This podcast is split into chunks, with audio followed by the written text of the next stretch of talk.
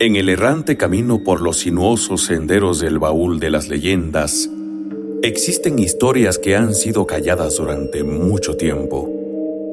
Ennegrecidas por el paso de los años, esperan ser liberadas del cofre que las aprisiona.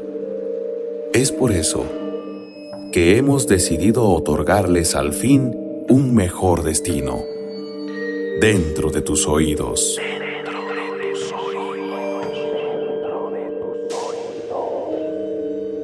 Lo que a continuación escucharás son historias, narraciones y relatos que han permanecido durante muchos años dentro de este arcón de cuatro paredes de madera.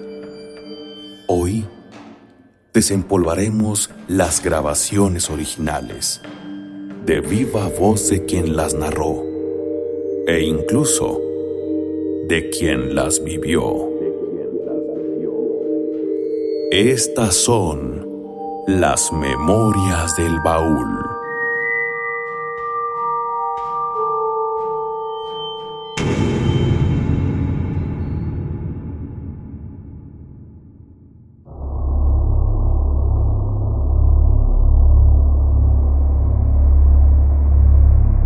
El relato que a continuación escucharás es una experiencia vivida en carne propia y le sucedió a una joven profesora de primaria, quien daba clases en una alejada comunidad en el estado de Oaxaca.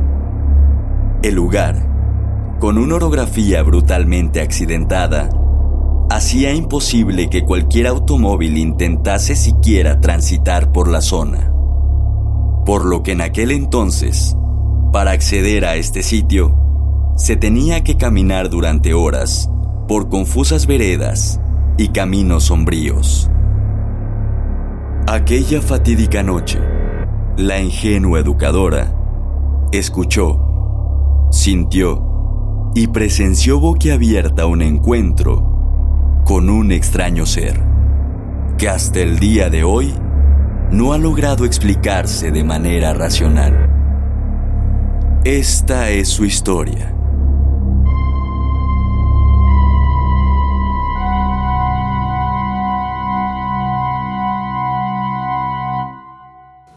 Lo más terrorífico que me sucedió, em, trabajando en la comunidad de El Súchil, San Lorenzo Texmelucan, Sola de Vega, en el estado de Oaxaca. Era una comunidad en ese entonces en la que teníamos que caminar dos horas eh, sobre monte, sin casas, sin eh, gente alrededor. Y que muchas veces nos decían que tuviéramos cuidado porque se nos podían aparecer eh, seres o, algunas energías personificadas en señores que nos podían desviar del camino. Entonces eran comunidades tan alejadas, tan, tan alejadas que a duras penas nos llegaba la estación del radio, no había televisión y con un poquito de viento o de lluvia se iba la luz. ¿Hace cuántos años fue esto? En el 2002, 2003 más o menos. Sí, sí. Ahí se estaban pues escribiendo las, las historias todavía. Eh, vivía allí en unos cuartos de los maestros eran tres cuartos seguidos, yo estaba en el de en medio. Eh, me dice eh, uno de los, de los maestros que vivían al lado, me voy a ir a, acomodar la biblioteca. Sí, se va a quedar usted sola, tenga cuidado. Y se me hizo extraño porque del otro lado pues estaba la otra maestra, ¿no? digo, sí, está bien, no hay problema. Entonces desde mi cuarto oía yo como los varones, los maestros, se habían ido a acompañar a ese señor porque eran tres cuartos que estaban juntos, pero aparte habían más, pero estaban un poquito retirados. Entonces ya me estaba agarrando el sueño cuando empiezo a oír que en la parte de atrás, de lo largo de los tres cuartos, empieza a caminar una persona, ¿sí? de ida y vuelta. Pero yo estaba en esa parte del sueño donde estoy más dormida, ya casi dormida, ¿no? Ya no despierta hasta que mi conciencia me dice, ay, pero ¿quién es? Y en esa parte era un baldío, no había absolutamente nada. Se perdía el baldío hasta que llegaba a un, a un barranco. Y justo cuando llega ese pensamiento, lo que estaba caminando salta al techo y empieza a caminar a lo largo, pero encima en la lámina. Entonces eh, pienso, ay, es un gato, porque así se oyen los gatos aquí en mi casa en Neoatlán. Y estoy con ese pensamiento hasta que entre sueños me acuerdo que en esa comunidad no habían gatos. Raramente no habían gatos. Y justo cuando lo pienso, lo que estaba caminando salta enfrente, cae justo enfrente de la puerta de mi cuarto y empieza a caminar a lo largo, pero ahora enfrente de los cuartos. Y me empieza a dar tanto, pero tanto, pero tanto miedo que digo, bueno, ¿qué es? Y dentro de mí, yo empezaba ya a despertar porque era una situación de miedo, pero no podía yo despertarme. Entonces mm, recuerdo que está la, yo dije, bueno, si pasa algo, grito y la maestra tiene que salir y me tiene que hablar o tiene que despertarse algo. Cuando me acuerdo que esa, que esa semana la maestra había pedido permiso. Entonces, por eso fue que el maestro me dijo, voy a estar allá, se va a quedar usted sola. Y dije, bueno, ¿por qué? Usted estaba completamente sola. Completamente sola. Y para llegar a donde estaban los maestros eran como 10 metros para llegar a la cancha de básquet después la cancha de básquet a lo largo y otros 10 metros más para llegar a donde estaban los maestros, estaban retirados. Cuando tengo ese pensamiento de que la maestra no estaba, la puerta se abre, pero son de esas puertas pesadas que para abrir tienes que empujar y para cerrarlas lo mismo. Se oye cómo se abre la puerta, yo estoy tapada de pies a cabeza y nunca se oye que se cierra.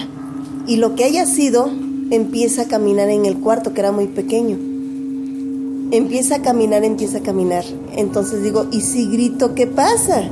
Sí, voy a gritar y que vengan los maestros, pero se oía que estaban tomando y se oía que, tenían música alta, ¿no?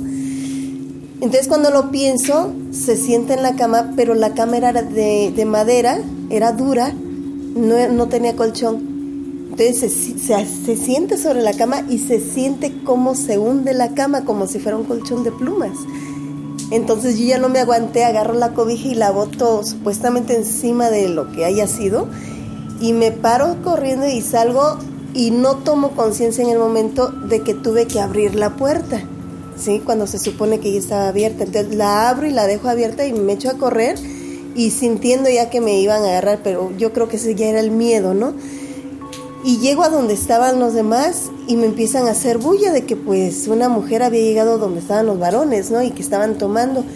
Y pues yo ya iba llorando y les digo, es que me asustaron y les empiezo a contar.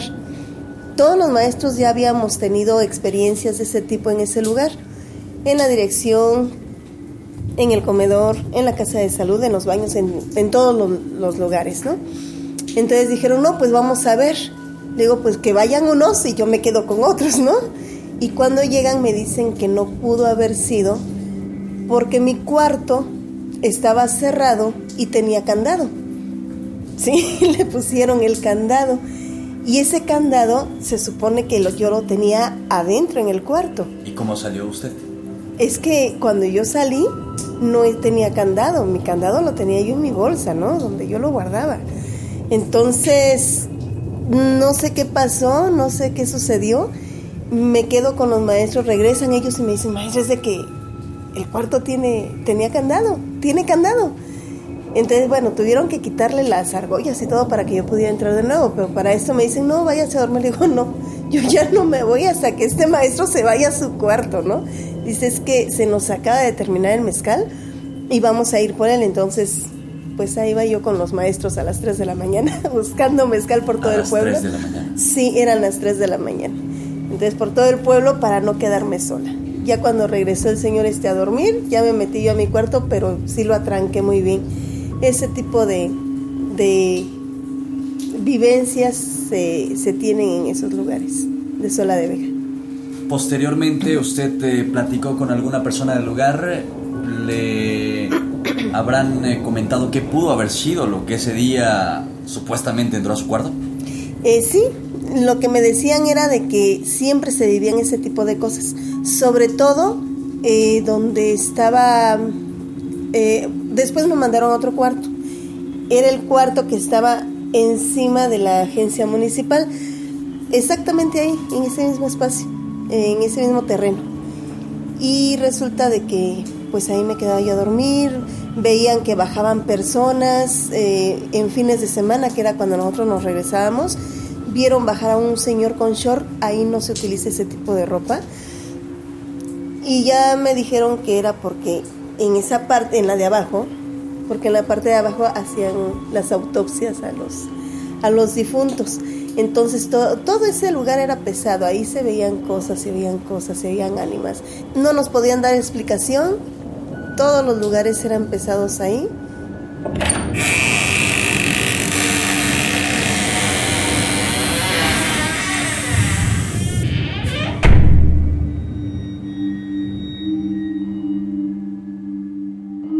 En el errante camino por los sinuosos senderos del baúl de las leyendas, existen historias que han sido calladas durante mucho tiempo.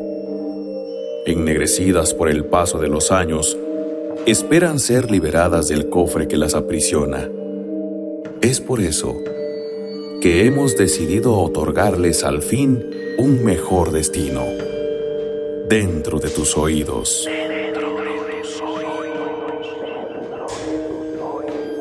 No te pierdas nuestro próximo episodio. Las memorias del baúl. Las memorias del baúl.